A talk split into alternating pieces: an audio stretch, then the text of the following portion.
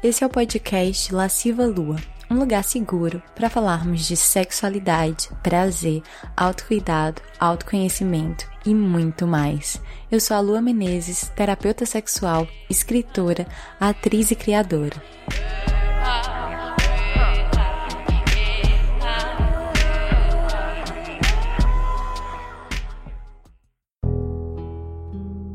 Essa temporada do podcast é patrocinada pelo curso Jardim das Delícias, um curso online para mulheres sobre prazer e sexualidade feminina, para se juntar a essa comunidade de deusas que se empoderam dos seus corpos. Basta acessar o site www.lascivalua.com. Recentemente, eu fiz uma coisa que eu não costumo fazer eu fui olhar os comentários dos meus vídeos lá no canal do YouTube. E em um deles, especialmente, tinham muitos, muitos comentários odiosos, na maioria deles de homens, que eu não vou repetir, não vou repetir essas palavras de ódio, não vou fazê-las reverberarem, mas enfim, basta dizer que eu fiquei impressionada com o tamanho de raiva e de agressividade que essas pessoas tiveram a coragem de digitar. E por que toda essa comoção? Por que essa reação tão forte? O que é que eu falava de tão esquisito, de tão ofensivo nesse vídeo?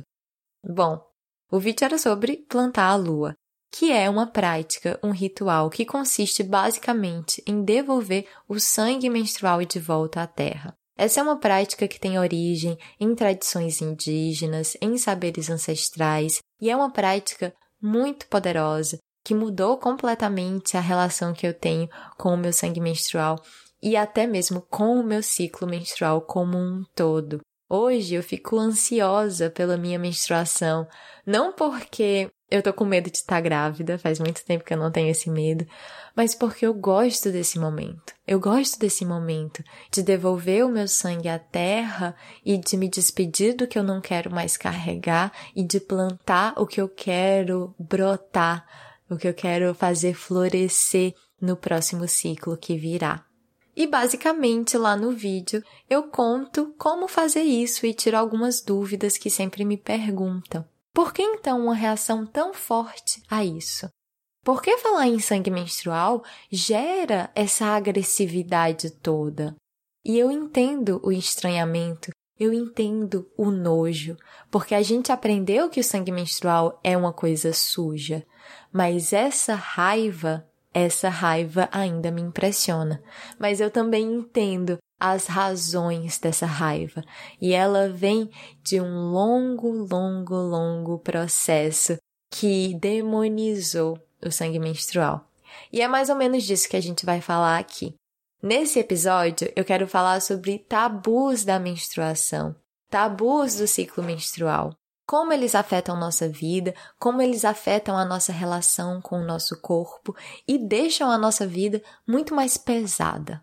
Eu vou trazer então alguns recortes históricos para ajudar a desconstruir todos esses tabus. Vai ser uma viagem muito bonita, eu tenho certeza. Então fica aqui comigo que a viagem tá só começando. A minha esperança é que ao final desse episódio você vai olhar para o seu ciclo menstrual com outros olhos.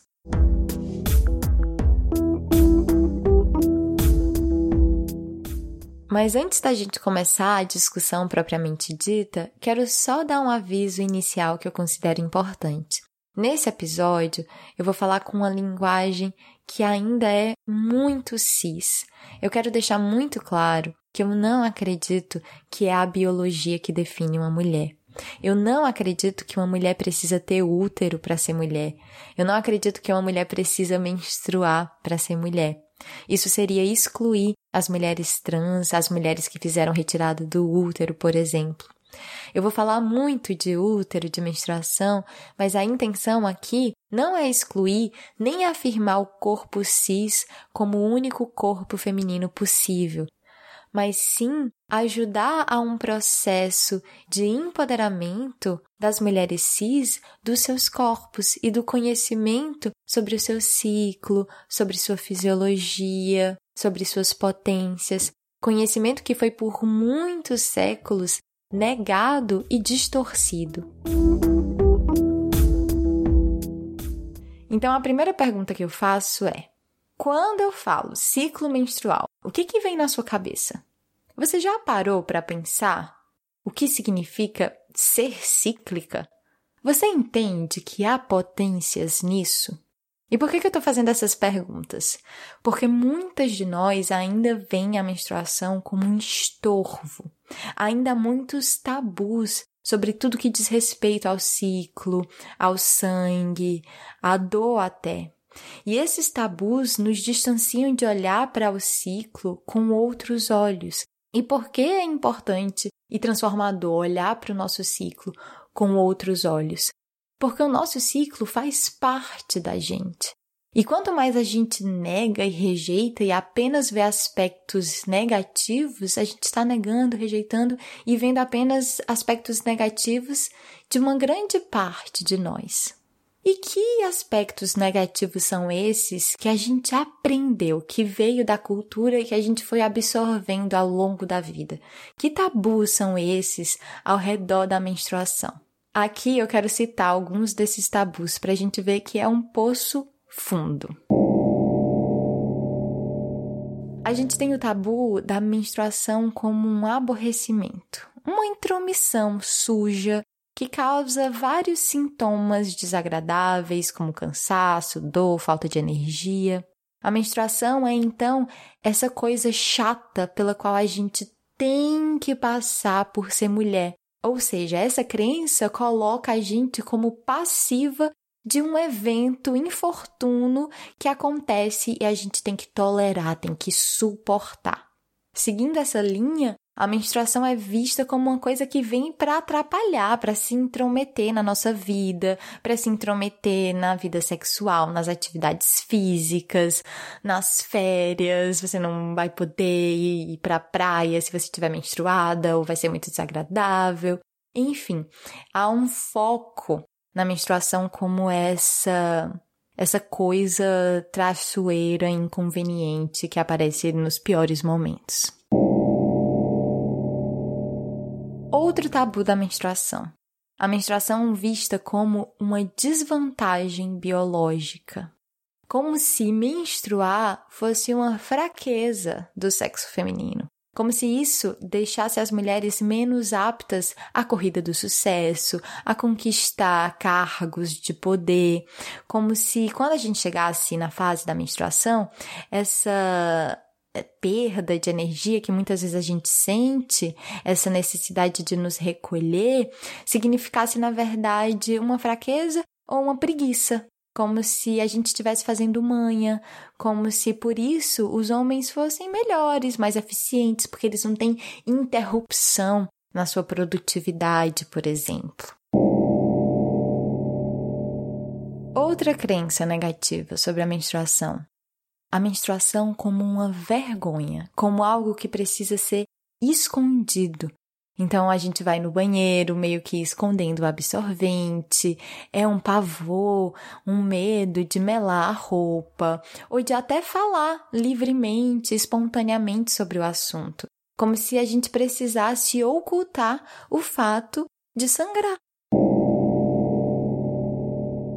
Outra crença negativa acerca da menstruação. Entender a menstruação como a grande causadora da loucura feminina, como se por termos alterações e oscilações de humor ao longo do ciclo, isso nos tornasse loucas, irracionais, emocionais demais, e isso fosse um grande problema, uma coisa terrível que nos incapacita. Há quem pense na menstruação como um castigo para a mulher, como se a mulher precisasse ser punida, como se a mulher menstruar fosse mais um dos fardos que ela carrega por ser a culpada do pecado original. Olha que pesado isso. Tem muitas, muitas crenças negativas que eu poderia levantar aqui. Eu poderia falar dos medos também que cercam a menstruação e todo o ciclo, na verdade, e que tornam o ciclo mais pesado e difícil de ser vivido, como, por exemplo, o medo constante de engravidar, ou a sexualização que vem muitas vezes a partir da primeira menstruação, quando a menina começa a ser tratada como mocinha, como mulher, e muitas vezes, infelizmente, isso significa uma sexualização precoce do corpo da menina. Mas o ponto principal de levantar todos esses tabus e crenças negativas é convidar a reflexão. Percebe como essas crenças estão por aí, tão no imaginário coletivo, tão no senso comum, e a gente vai absorvendo devagarzinho e constantemente ao longo da nossa vida, isso vai ficando incrustado dentro da gente. A gente vai passando a acreditar e olhando para a menstruação, olhando para o nosso ciclo com peso, com dor, com raiva, com irritação, como se nada de bom pudesse ser extraído disso tudo. Há ainda uma outra questão muito problemática também, que é a naturalização da dor a gente aprende que menstruar dói, que é normal que a menstruação seja dolorosa, que cólicas são um sintoma natural que sempre vai acontecer. E como diante de qualquer dor, a nossa reação natural é querer fugir, é querer parar de sentir a dor. Quando se digita menstruação no Google, a primeira coisa que aparece é um artigo da Wikipédia explicando o que é menstruação. No primeiro parágrafo, eis o que está escrito. Eu vou ler igualzinho. Menstruação, também denominada período, é o corrimento fisiológico de sangue e tecido mucoso do revestimento interior do útero pela vagina. A grande maioria das mulheres menciona sentir alguns sintomas antes da menstruação. Entre os sinais e sintomas mais comuns estão a acne, as mamas doloridas, fadiga, irritabilidade, sensação de inchaço e alterações de humor. Em 20 a 30% das mulheres, esses sintomas podem interferir com a vida normal, uma condição denominada síndrome pré-menstrual. Em 3 a 8% das mulheres, os sintomas são graves. Ou seja, no primeiro parágrafo sobre menstruação, a primeira coisa que se diz são sobre as dores. Antes mesmo de explicar a fisiologia do ciclo, são listados os desconfortos. Como é que a gente vai achar que menstruar pode ser bom? Então, quando nos apresentam as pílulas anticoncepcionais e os anticoncepcionais hormonais que cortam o ciclo menstrual, que fazem com que a mulher não seja mais cíclica, muitas mulheres veem isso como a salvação de todos esses problemas.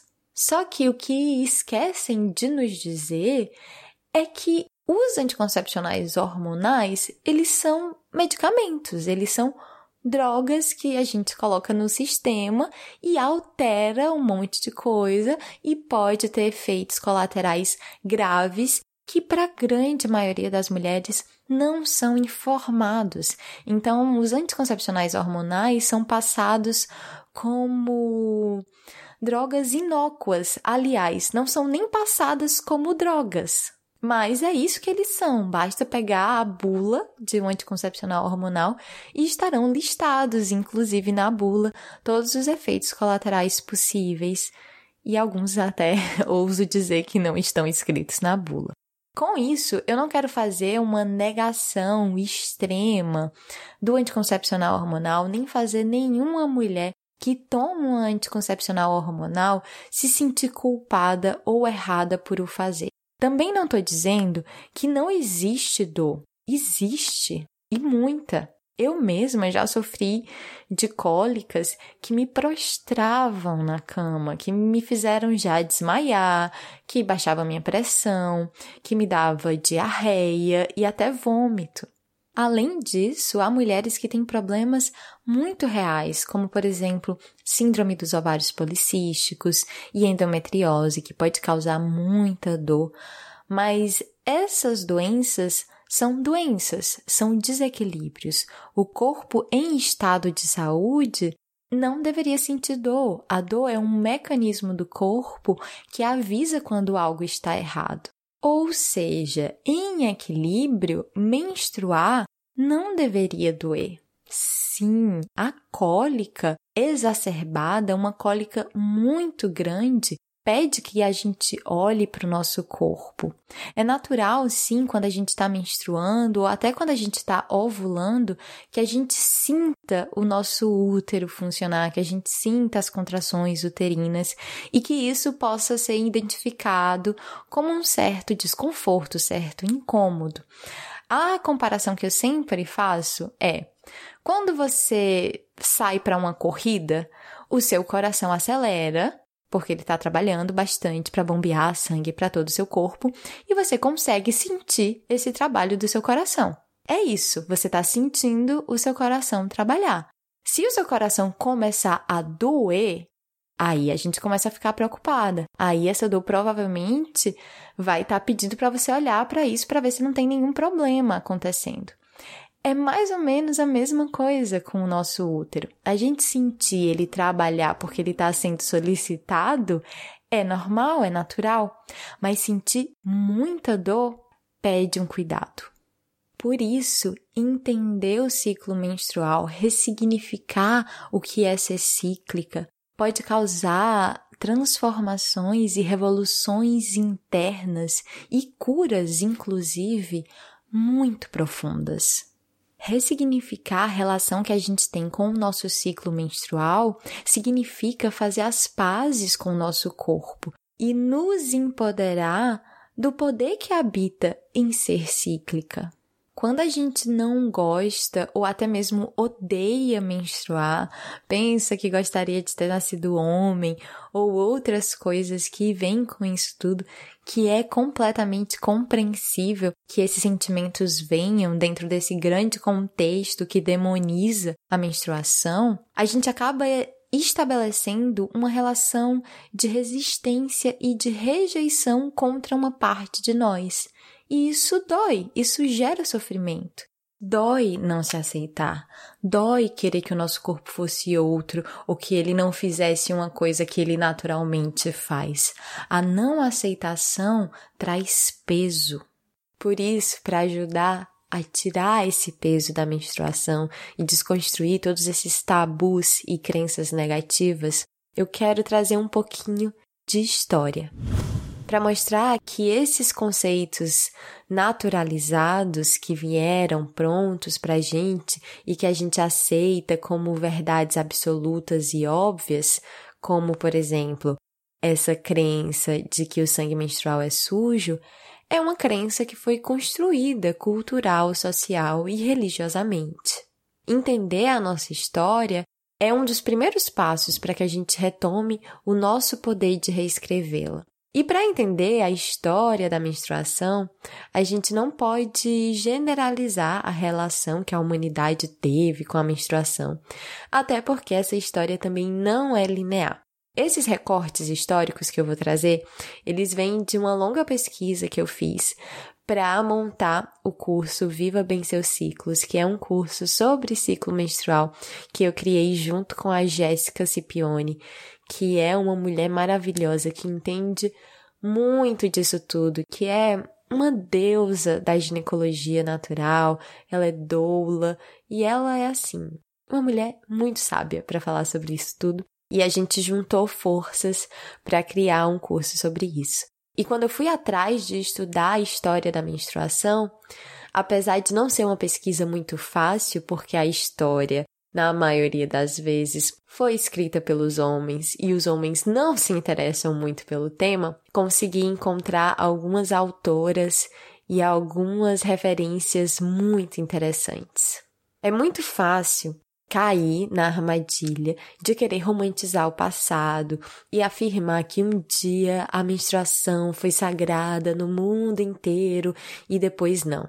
A verdade é que diferentes culturas, em diferentes tempos, encontraram maneiras distintas de lidar com a natureza cíclica feminina. Mas sim, de fato, a gente pode defender que, em vários momentos, a menstruação foi vista e vivida como sagrada. Então, recuperar essa história é sobre tecer novas narrativas, narrativas possíveis, narrativas que abarcam o ponto de vista e a experiência da mulher como protagonista da sua história, por mais que tenham tentado nos apagar e silenciar. Então, vamos começar pelo começo? No início, a mulher era sagrada. Quando a ciência ainda não sonhava em existir, quando as explicações racionais e lógicas ainda não haviam ocupado o espaço da verdade absoluta, tudo era um grande mistério, e os nossos ancestrais se viam como parte desse grande mistério. O que, é que eles fizeram diante desse mistério? Criaram símbolos para começar a compreender a vida. Criaram histórias para começar a explicar o mistério da vida. E assim nasceram os primeiros mitos, os primeiros deuses da humanidade. O que muitas vezes passou batido e que esqueceram de nos ensinar é que muito provavelmente o primeiro deus da humanidade era mulher, era a grande deusa, a grande mãe. Segundo Rosalind Miles, que escreveu um livro chamado A História do Mundo pela Mulher, o primeiro deus da humanidade era mulher. Ela defende que quando ainda não se sabia a relação entre sexo e gestação, a mulher simplesmente aparecia grávida. E isso era o maior mistério de todos, o milagre da vida. Sendo a mulher então a detentora do milagre da vida, ela deveria ser sagrada. A pré-história está cheia de artefatos e figuras femininas que evidenciam corpos robustos, com seios fartos, vulvas bem pronunciadas, barriga. E essas figuras corroboram a teoria de que a deusa, a grande deusa, tinha um papel central no começo da história da humanidade. O culto à deusa é tão antigo quanto os primeiros registros da humanidade. E a deusa sempre teve ligada à fertilidade. A terra é feminina porque, assim como a mulher, dá frutos. A grande deusa, a grande mãe, a mãe terra, seja qual for a roupagem que ela ganha, estava geralmente, portanto, ligada também à própria sobrevivência e prosperidade da comunidade, porque os primeiros humanos dependiam da abundância de frutos. E aí vem um aspecto muito interessante. Ao mesmo tempo que a terra dá, a terra também toma. O ciclo é vida, morte, vida. Talvez os únicos mistérios que se igualem em magnitude seja justamente o mistério da vida e o mistério da morte. E o princípio feminino é associado a ambos, associado à vida, à criação, à fertilidade, à abundância, mas também associado à morte. E isso é muito, muito interessante. Por quê? Porque a mulher, ao trazer vida para o planeta, essa vida no futuro se transformará e morrerá.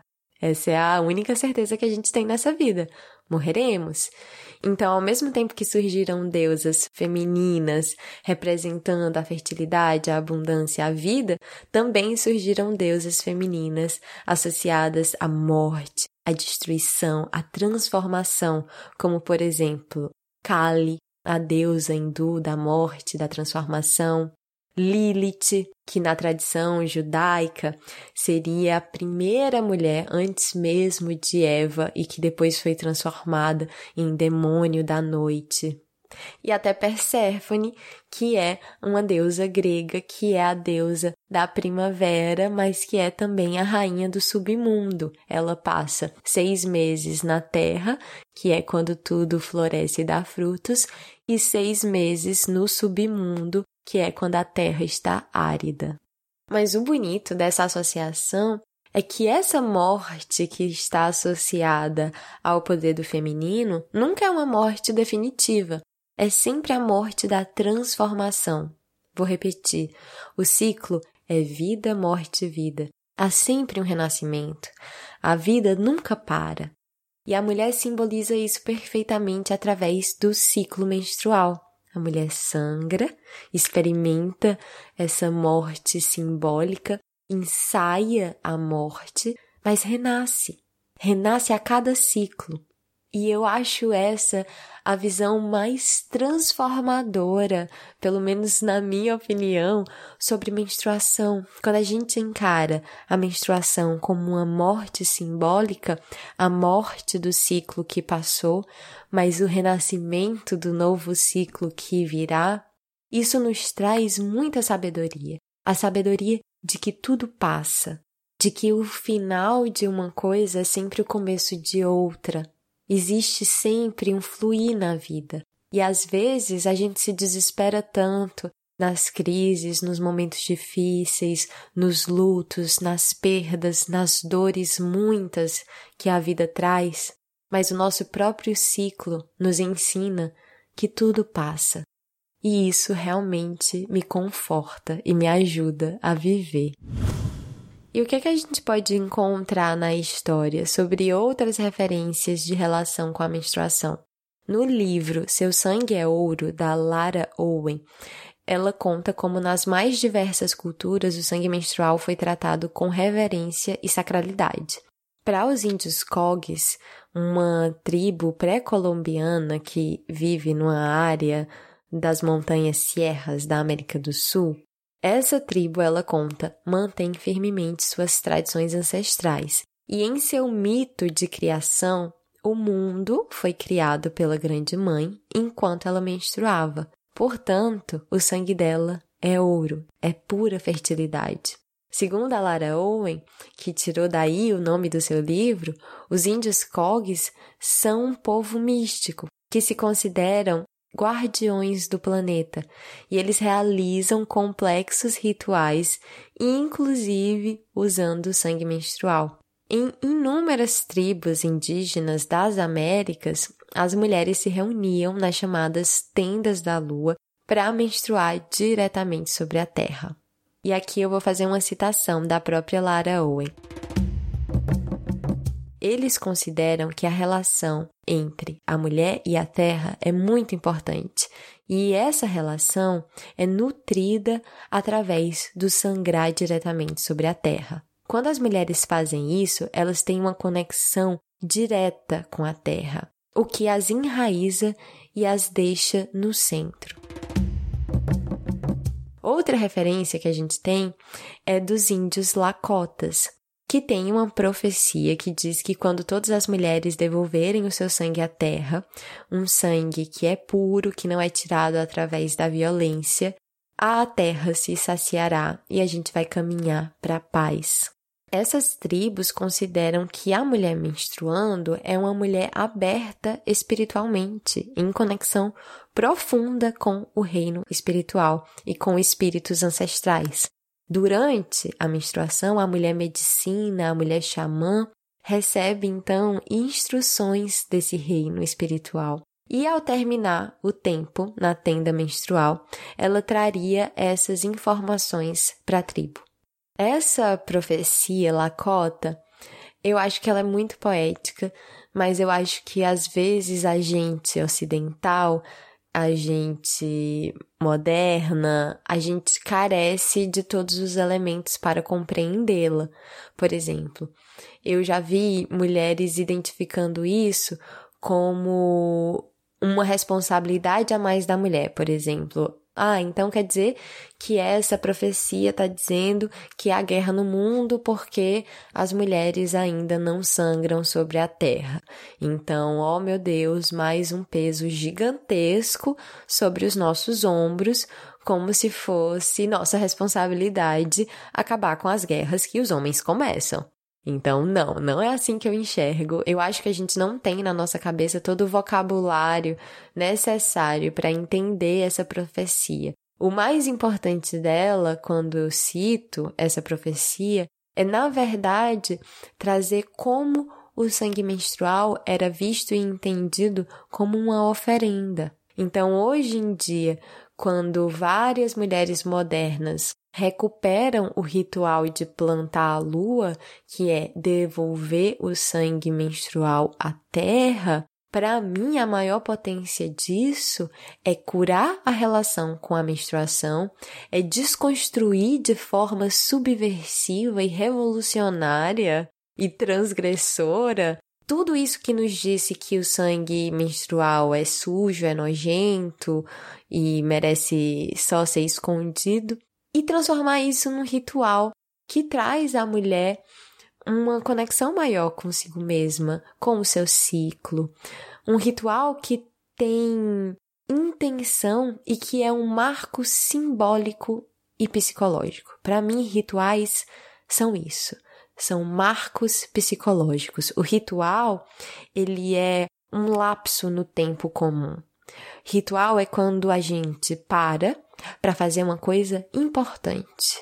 E esse parar, esse criar espaço, criar essa ruptura do tempo cotidiano para uma coisa importante, isso é transformador. Porque então a menstruação já não é apenas um evento passivo que nos acontece e que a gente tem que tolerar por ser mulher, não é um castigo, mas é um momento especial, é um momento fora do tempo e é um momento de pura conexão.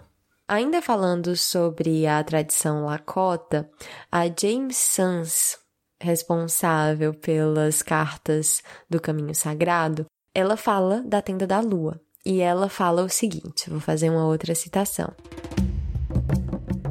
O xamã Lakota Archfire Lame Deer afirma que no seu povo nada é mais respeitado, colocado em mais alta posição que uma mulher. Aqueles que seguem a linha da cura são educados por suas avós. As avós falam de Snat One, a mulher que vive só. É o momento da menstruação, o tempo da luz, que dura em média quatro dias. Então a mulher é conduzida a uma cabana especial, onde as anciãs estavam lá para educá-las nesse momento de meditação e orações.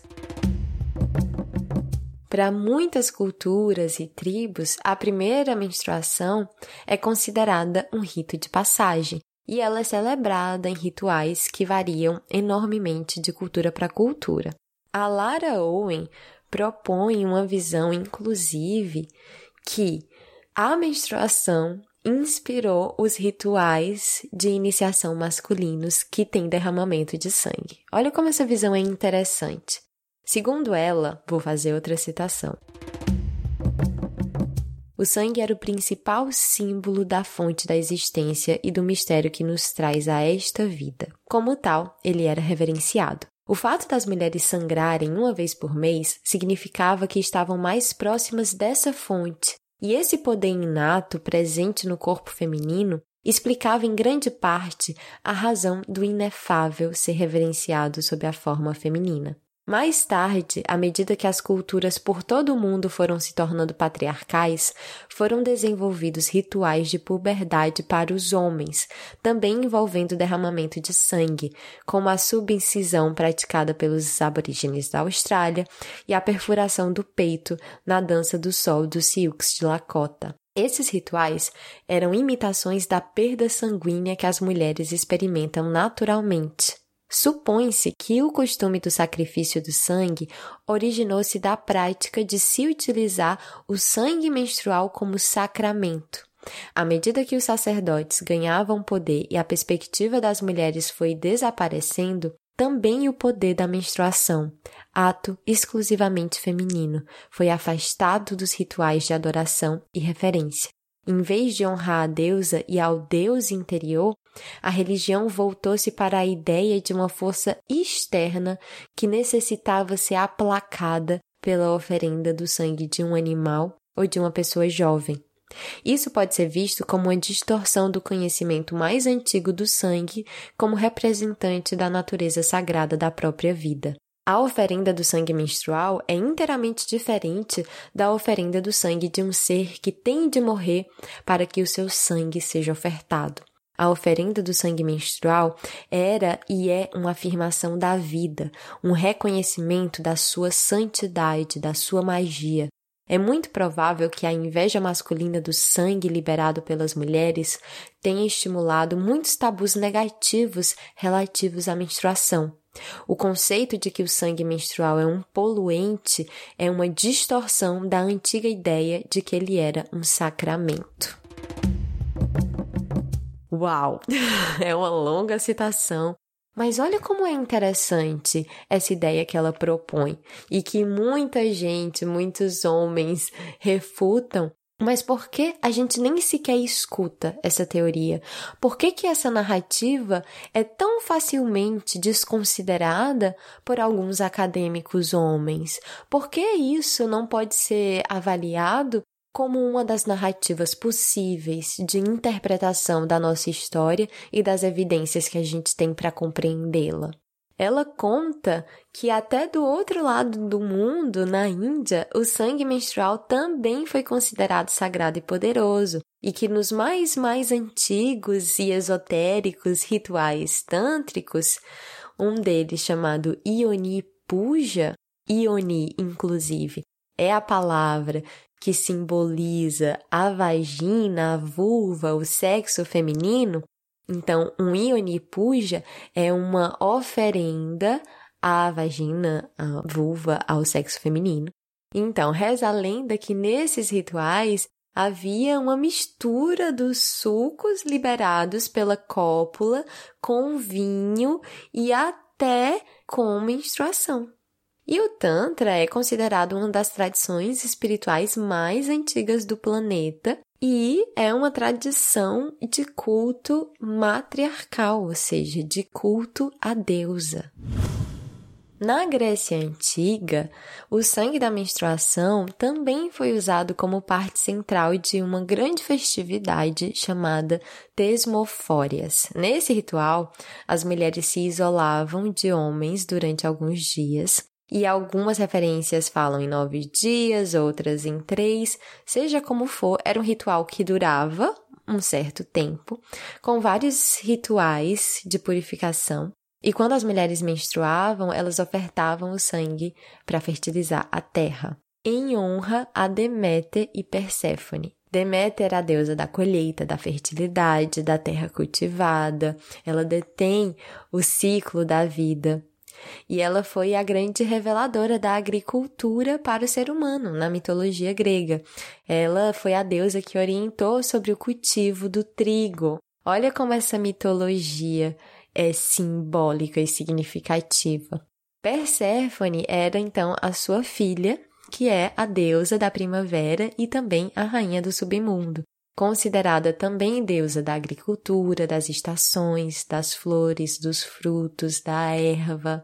Conta-se que essa festividade da Temosfórias era de participação exclusiva das mulheres, e que nesse tempo elas ficavam afastadas das suas vidas cotidianas e da sua família, festejando a fertilidade e cultuando as deusas Deméter e Perséfone.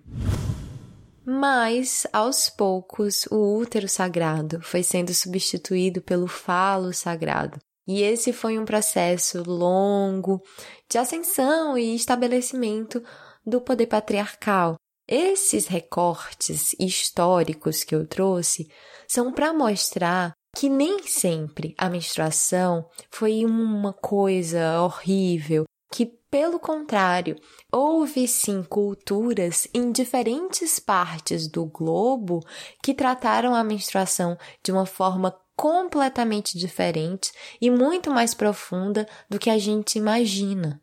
É claro que é impossível, num só episódio, num só podcast, contemplar toda a complexidade da nossa história, nem fazer uma revisão completa de como o poder patriarcal se estabeleceu como dominante. Mas de fato isso foi acontecendo à custa de muita opressão das mulheres. E é importante perceber que a demonização da menstruação se deu na mesma medida que os homens foram excluindo as mulheres de qualquer poder, inclusive os poderes que até então eram considerados os poderes do feminino. É então que os tabus menstruais começam a ser encontrados. Então, na Bíblia, em Levíticos 15, está escrito: em sua impureza menstrual, ela está impura. Quem tocar em alguma dessas coisas ficará impuro, lavará suas roupas e se banhará com água, e ficará impuro até a tarde. No Alcorão está escrito: Abstende-vos, pois, das mulheres durante a menstruação, e não vos acerqueis delas até que se purifiquem. E na primeira enciclopédia latina, de 73 depois de Cristo, está escrito: o contato com o sangue menstrual torna o vinho novo azedo, colheitas tocadas tornam-se estéreis, Enxertos morrem, sementes no jardim secam, o fruto das árvores cai, a borda de aço e o brilho de marfim são embotados, colmeias de abelhas morrem, até mesmo o bronze e o ferro são absorvidos pela ferrugem e um cheiro horrível enche o ar. Prová-lo enlouquece os cachorros e infecta suas mordidas com um veneno incurável. Pesado, né? e essas são pouquíssimas citações. O fato é que as religiões monoteístas patriarcais, fundadas na crença de um Deus Pai único e todo-poderoso, excluindo assim qualquer possibilidade de uma deusa mãe, essas religiões convenientemente excluem e difamam a menstruação, porque não há espaço para um feminino que seja sagrado. As tendas menstruais, então, que sobrevivem e chegam até esse período das religiões monoteístas, do começo da instituição das religiões monoteístas, elas começam a ter dois lados. Então, de um lado, tem a segregação e a exclusão da mulher menstruada, porque agora ela é vista e considerada como uma mulher impura, e não mais como uma mulher que está mais aberta espiritualmente e que por isso precisa ficar reclusa para receber as instruções dos grandes espíritos. Já não é isso, isso começou a ser distorcido e de repente a tenda menstrual é esse lugar de exclusão. Mas ainda assim, fica a provocação. O que, é que essas mulheres faziam ali dentro juntas? O que, é que essas mulheres que eram tão submissas, o que que essas mulheres que encaravam tanta repressão e que eram vistas apenas como propriedade dos pais e dos maridos e que não tinham direitos de falar por si próprias e que não tinham o direito de autonomia, o que que elas faziam lá dentro? E aí tem um livro da Anita Diamond que é A Tenda Vermelha, que tem uma outra citação linda e que traz a visão de que, mesmo quando a tenda menstrual era usada como exclusão, com certeza haviam mulheres que usavam desse momento para se fortalecer entre si, para cuidar umas das outras, para venerar a sua fé pessoal, as suas deusas pagãs que sobreviveram até então. Quero citar um trecho do livro A Tenda Vermelha. A grande mão, a quem chamamos Inanna, concedeu às mulheres uma dádiva que os homens desconhecem, que é o segredo do sangue. O fluxo na escuridão da lua, o sangue benéfico do nascimento da lua, para os homens é vazamento e incômodo, aborrecimento e dor. Eles acham que sofremos e consideram-se afortunados. Nós os deixamos pensar assim. Na tenda vermelha sabemos qual é a verdade. Na tenda vermelha, onde os dias passam como as águas de um riacho tranquilo, enquanto a dádiva de Inanna passa através de nós, limpando o corpo da morte do mês anterior, preparando o corpo para receber a vida do novo mês, na tenda vermelha, as mulheres dão graças pelo repouso e pela recuperação por saber que a vida vem de dentro de nós, surge entre as nossas pernas e que a vida custa sangue. Inanna é uma antiga deusa da Mesopotâmia associada ao amor, ao erotismo, à fecundidade. Eu acho esse trecho lindo, aliás, esse livro é lindo. E por que faz diferença para nós, mulheres modernas, recuperar esses saberes, recuperar essas histórias, recuperar essas deusas? Porque essas deusas são faces possíveis do feminino. Ao longo da história de estabelecimento do poder patriarcal e do estabelecimento das religiões monoteístas pautadas num Deus Pai masculino, a mulher acabou sendo destituída de tudo que era sagrado. A mulher foi destituída das suas potências, das suas belezas, e o seu corpo foi associado ao pecado. Eva é a grande culpada do pecado original e nós, mulheres, somos as filhas de Eva. Isso traz peso, como se a gente já tivesse nascido errada, como se a gente já tivesse carregando um peso anterior à nossa própria existência. Então, recuperar essas histórias de deusas, mulheres que eram deusas do amor, do erotismo, da fecundidade, da potência de vida, Olha como é bonito encarar essas outras faces do feminino, não só o feminino culpado, não só o feminino difamado, agredido, violado, mas o feminino potente, o feminino autônomo, o feminino que honra até mesmo o seu sangue.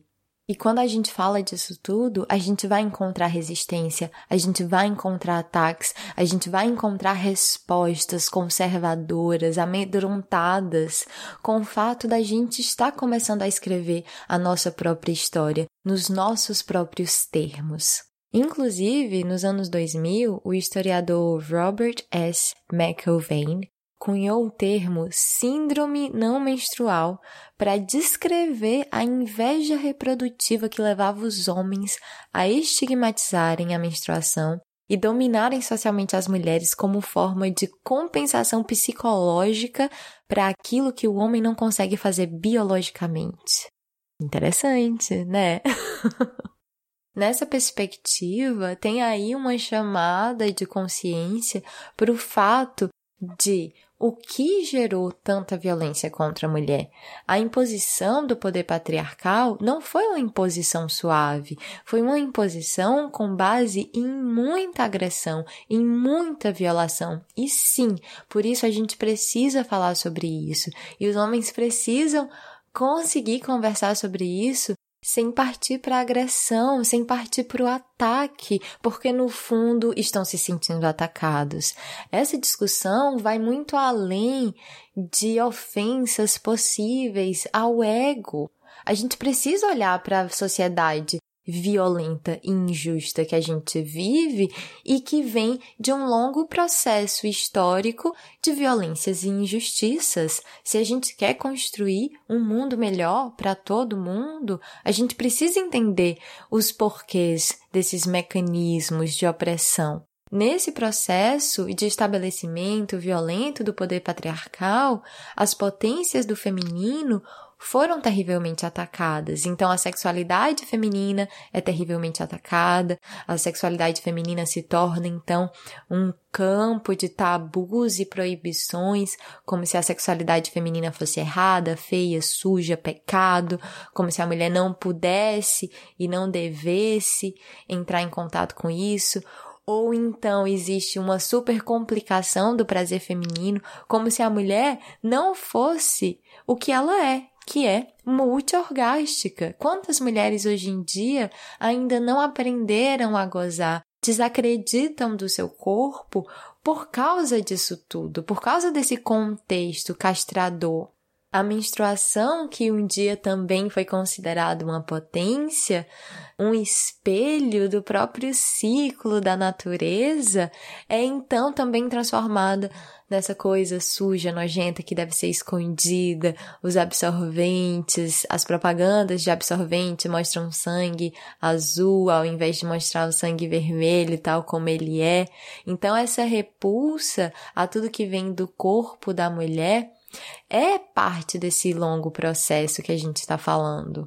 Por isso, falar de menstruação é sim subversivo, é sim transformador, não só numa perspectiva individual, mas também numa perspectiva coletiva.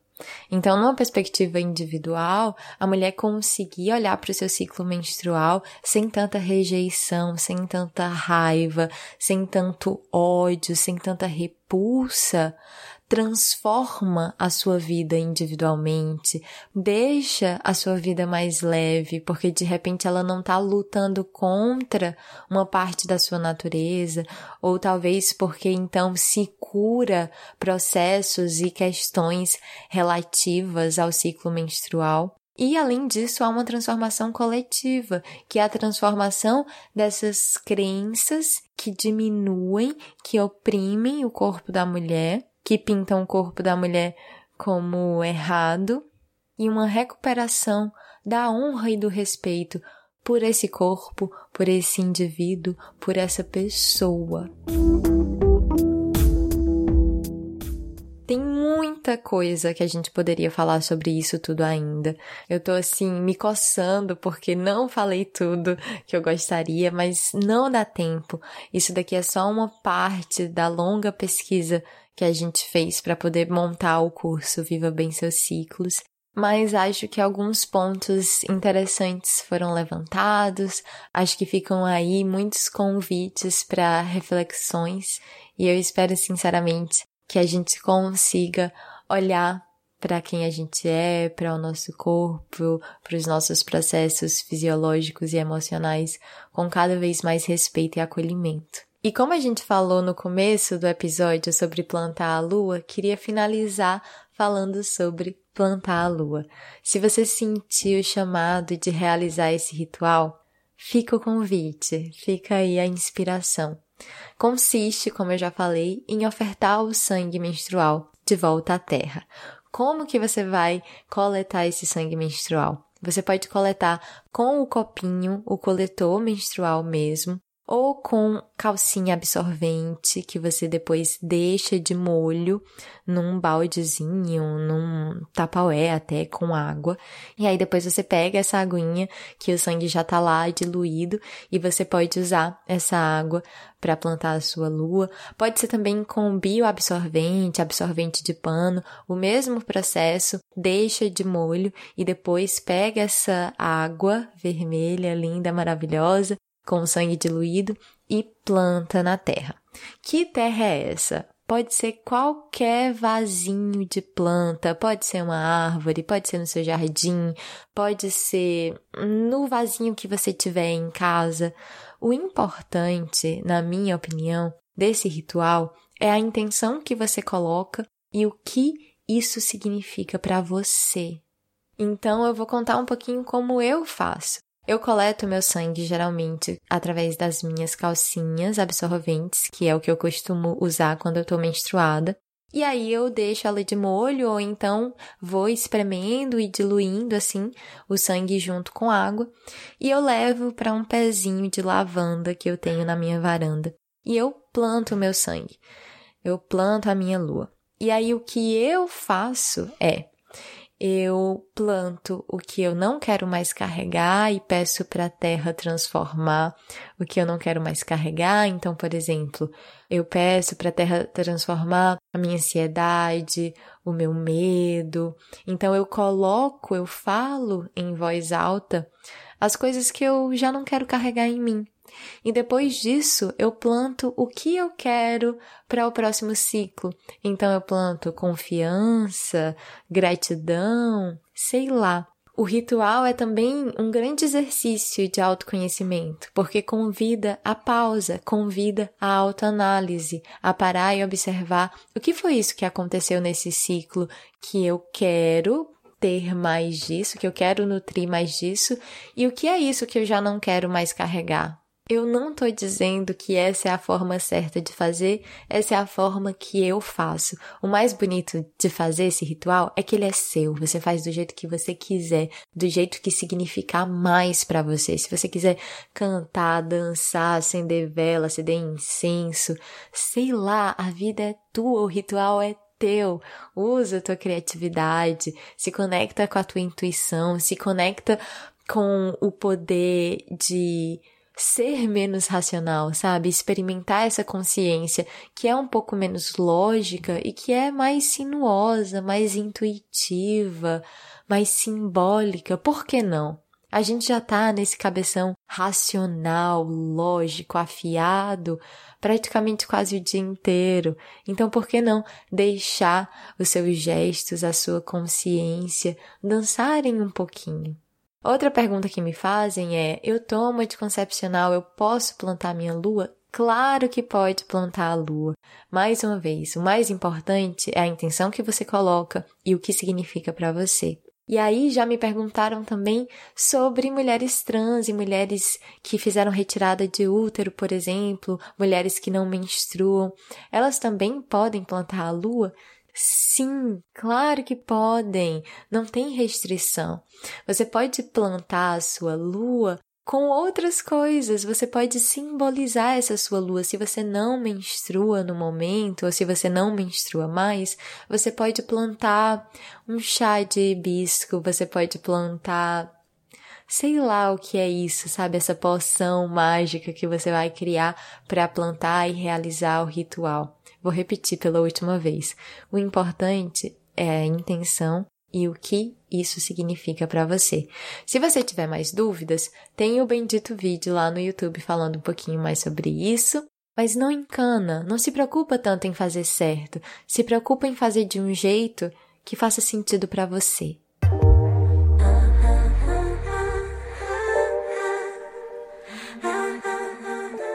A sugestão lasciva do episódio de hoje, minha deusa. Acho que eu nunca citei tantos livros num episódio só, então vamos lá. Citei O Lua Vermelha, da Miranda Gray, que foi o primeiro livro que eu li especificamente sobre menstruação e que mudou a minha vida. Para quem vai começar o Lua Vermelha, logo no começo do livro tem uma história bem longa que ela conta. E eu já recebi alguns relatos de mulheres que pararam de ler porque não gostaram dessa história. Mas o que vem depois dessa história é sensacional. Então, se você começar a ler esse livro e empacar no meio dessa história que ela conta, não tem problema, sério, pula, lê o resto do livro e se você sentir, depois você pode voltar para a história. Mas não deixa de ler o resto do livro. Sério, é muito, muito maravilhoso. Citei também o livro da Lara Owen, Seu Sangue é Ouro, e citei a Tenda Vermelha, da Anita Diamond, que é um romance lindo, chorei muito. e eu acho que vale muito a pena ler. Além disso, não poderia deixar de indicar o nosso curso Viva Bem Seus Ciclos, criado por mim e pela Jéssica Cipione. É um curso incrível. Se você quer entender tudo sobre ciclo menstrual, ou transformar a sua relação com seu ciclo, aprofundar, menstruar com cada vez mais consciência, mais prazer, menos dor, esse curso é para você. Tem muito conteúdo lá no curso, a gente criou e preparou tudo com muito carinho. E se você quiser mais informações, basta entrar no meu site www.lascivalua.com para ver quando que as matrículas estão abertas, como faz para se inscrever, você será muito bem-vinda. Por enquanto a gente fica por aqui. Eu tô me coçando porque eu sei que não deu para falar tudo. Com certeza ainda vai ter muitos outros episódios sobre menstruação, ciclo menstrual, porque é um assunto vasto, profundo, bonito. E é isso. A gente vai encerrando e até o próximo episódio.